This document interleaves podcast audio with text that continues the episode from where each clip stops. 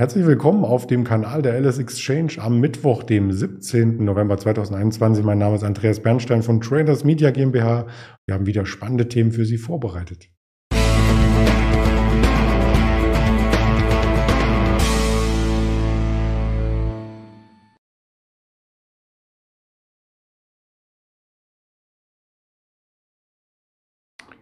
Wir sprechen heute über den DAX natürlich, der seine Rekordfahrt erst einmal fortsetzt. Wir sprechen über den Tagesgewinner vom Vortag, Delivery Hero. Da gibt es einiges zu berichten, vor allem aus der Analystenriege. Und wir geben einen Ausblick auf US-Tech-Werte, Facebook und auch eine Nvidia schauen wir uns an. Da gibt es nämlich heute Quartalszahlen.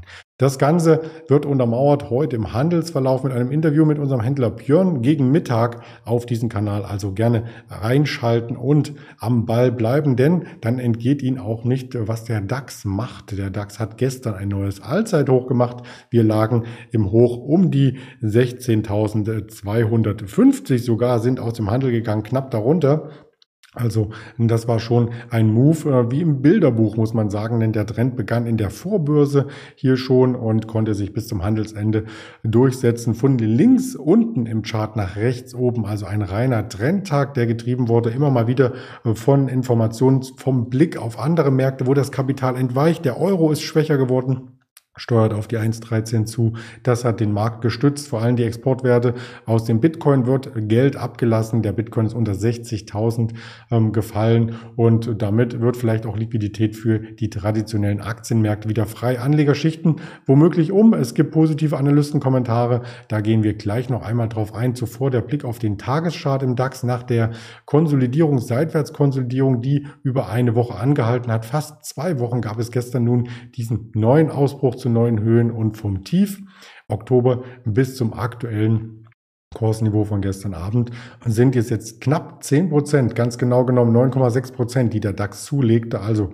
in einem Monat 10 Prozent Wow, kann man da nur sagen, das ist ansonsten nicht mal eine durchschnittliche Jahresperformance, denn die liegt um die sieben bis acht Prozent. Also da hat der DAX schon ordentlich äh, Druck aufgebaut auf der Oberseite und wer eine Nachkauf- oder Einstiegsgelegenheit sucht, der muss sich gedulden oder in den sauren Apfel beißen und zu Höchstkursen kaufen. Aber das ist nur der Index. Einzelwerte sind noch lange nicht an den Höchstkursen. Dennoch die Stimmung positiv, auch in den USA. Der Fear and Greed Index von CNN bleibt bei 82, also weder eine Schwäche noch eine weitere Stärke. Er verharrt in einer sehr guten Launeposition im rechten Quadranten, ohne zu stark zu überhitzen. Wenn sich da die Indikatoren abbauen, könnte es ähnlich wie beim DAX sein, dass dann der nächste Schub auf der Oberseite stattfindet. Die Tagesgewinner, da schauen wir immer mal wieder drauf. Gestern hatten wir die Zalando und heute auch wieder ein Unternehmen aus Berlin, aus der ähnlichen Schmiede Zalando Delivery Hero sind ja quasi Rockstars von Rocket Internet quasi ähm, hier gegründet worden von den Samba-Brüdern und ja, sind gut im Markt positioniert, kommen bei den Anlegern auch nach und nach besser an. Die Delivery Hero plus 4,5 Prozent gestern. Damit ähm, hat sie die anderen Aktien in den Schatten gestellt. Nicht der größte Wert von der Gewichtung, aber dennoch einen Anteil gehabt an der DAX Entwicklung im positiven Bereich, das muss man ganz klar sagen. Verlierer gab es relativ wenige und die sind auch nicht herausgestochen. Also soll heißen, dass es hier keine Aktie gab, die irgendwie zwei, drei, vier Prozent Minus hatte, sondern alles relativ äh, seicht gewesen und auf der Oberseite dann eben diese Aufschläge. Wir schauen mal genauer auf Delivery Hero. Der Lieferdienst hatte ja mit seinen Zielen für das Gesamtjahr für Optimismus gesorgt und ähm, zwar keinen Gewinn erwirtschaftet, aber dennoch die Analysten begeistert mit den Umsatzzahlen. Die Umsatzzahlen ähm, waren durchaus äh, gut. Die Umsatzerwartungen gehen mit den Margen einher und es kommt noch ein Sonderfaktor hinzu, die vierte Welle bei Corona. Gestern gab es in diese äh, Zahlen, die gemeldet wurden vom RKI-Institut, die Inzidenzzahlen, die lagen über 50.000 für einen Tag. Das ist neuer Rekord. Und vielleicht äh, zu, äh, bringt es manche Menschen dann auch wieder dazu, nicht mehr in Restaurants zu gehen oder überhaupt das Haus zu verlassen. Manchmal darf man es dann auch gar nicht mehr, was man in den Nachbarländern so hört von Österreich. Da wird ja auch eine Ausgangssperre für einige verhängt wenn es nicht unbedingt nötig ist. Und die haben dann keine andere Möglichkeit mehr, als sich Essen ja selber zuzubereiten. Klar, oder aber liefern äh, zulassen. Also die Gewinnmargen sind äh, bezogen auf den Bruttowarenwert äh, zwischen 5 und 8 Prozent sehr fest, also im Vergleich zu anderen Konsumgüterherstellern, wo die Margen etwas einbrechen können, die hier hochgehalten werden.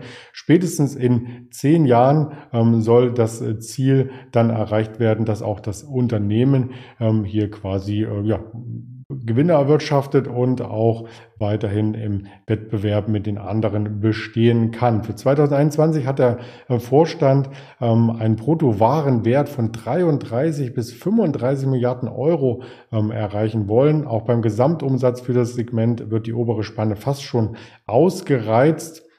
Also das sieht insgesamt operativ ganz, ganz gut aus. Die operative Marge mit einem Verlust mittlerweile von 660 bis 700 äh, Millionen ähm, soll aber dann auch in einen Gewinn bald gewandelt werden. Und das honorieren die Anleger schon jetzt, dieses bald, insbesondere weil auch die Analysten sagen, das kommt bald. Also das dauert nicht mehr so lange, bis Delivery Hero dann auch profitabel ist. Und wenn man sich die Kursziele einmal anschaut, da fällt man fast vom Stuhl, möchte ich meinen weil die sehr, sehr, sehr, sehr positiv sind. Also zum Beispiel Goldman Sachs hatte erst in der vergangenen Woche am 12.11. am Freitag nochmal nachgeschoben, ein neues Kursziel von 195 Euro. Das ist ein Aufschlag aktuell von über 60 Prozent. Und auch die anderen Kursziele sind alles Allzeithochs.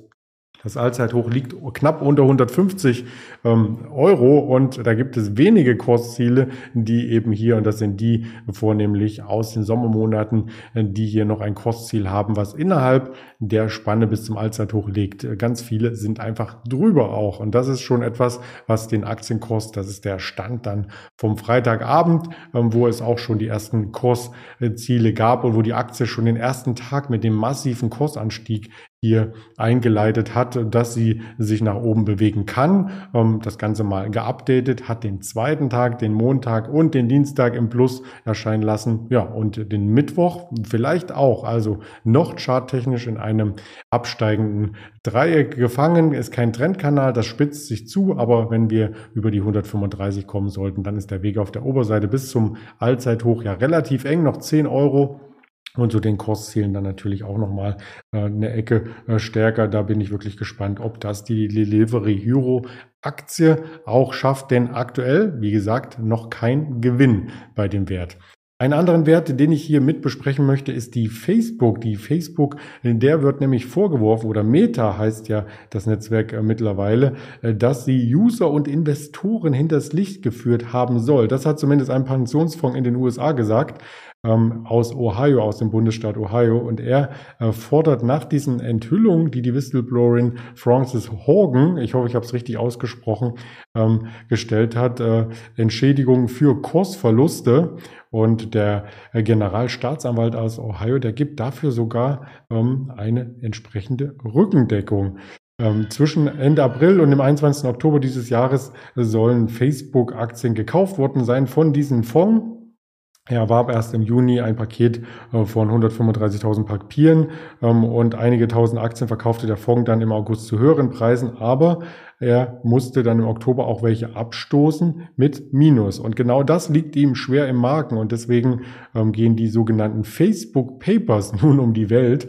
Ähm, lustiger Begriff finde ich persönlich. Also interne Kontrollen werden hier noch einmal angezweifelt, ob es die überhaupt gibt beim Umgang mit für Kindern schädliche Inhalte. Das ist nichts Lustiges. Und die Vorwürfe basieren eben auf diesen Informationen von der Whistleblowerin internen Dokumenten, Chats zwischen Mitarbeitern und eigenen Untersuchungen. Äh, die Frau Horgen war übrigens eine Datenspezialistin von 2019 bis 2021 und Produktmanagerin bei Facebook und hat im September dann im Wall Street Journal einige Unterlagen veröffentlicht. Meta selbst sagt, die Klage ist völlig unbegründet, ganz klar. Äh, trotzdem war Frau Hogan als Zeugin vor den US-Kongress geladen und auch vor dem britischen Parlament, denn dort wird der Ausschuss ähm, stattfinden, der auch in Richtung Europaparlament geht. Also vielleicht geht das international einfach nochmal weiter. Das Thema, die äh, Facebook- oder Meta-Aktie hat sich gestern daraufhin kaum bewegt, aber wir haben hier natürlich deutlich diesen Abschwung von den Allzeithochs ähm, gesehen, dass es hier einmal über 20 Prozent nach unten ging. Trotzdem noch ein Aufwärtstrend skizzierbar. Man wird sehen, wie die Aktie sich weiterhin gibt. Ja, weitere Unternehmen, die heute auf der Agenda stehen, wo wir drauf schauen sollten, ist die Sixt Leasing auf alle Fälle und nachbörslich eine Cisco dann in den USA und eine Nvidia. Den Chart schauen wir uns auch gleich mal an und viele Kapitalmarkttage, Pressekonferenzen, Halbjahreszahlen und so weiter kommen heute auch noch unter anderem von Target und von Siemens Healthineers und Hapag-Lloyd. Die würde ich mir auch gern noch einmal genauer anschauen. Und nun, ich habe es schon angedeutet, wollen wir das nicht vorenthalten. Nvidia heute Abend, da liegt der Fokus drauf. Die Aktie ist extrem gut gelaufen. Also allein seit Anfang Oktober hat sie noch mal über 50 Prozent zulegen können. Das ist schon ja, ein starker Chart. Das erinnert ein bisschen an den Tesla-Chart von vor zwei Wochen. Die hat auch korrigiert. Also je nachdem, wie die Quartalszahlen ausfallen und aufgenommen werden, gibt es dann nachbörslich heute nochmal Bewegung, vielleicht auch schon erste Positionierung innerhalb des Handels an der Wall Street in Richtung dieser Quartalszahlen. Wir möchten noch einmal schauen, wie hat sich denn der DAX heute Morgen entwickelt und da sehen wir zum Vortag, wir sind jetzt auf den 22, 23 Uhr am Schlusskurs in etwa angenommen, nur wenige Punkte unter dem Bereich, der im Xetra-Handel den Schlusskurs hier manifestierte. Das ist nämlich die 16.247 gewesen, jetzt 244. Also kommen wir fast unverändert in den Handelstag hinein und wir würden dann im Laufe des Handelstages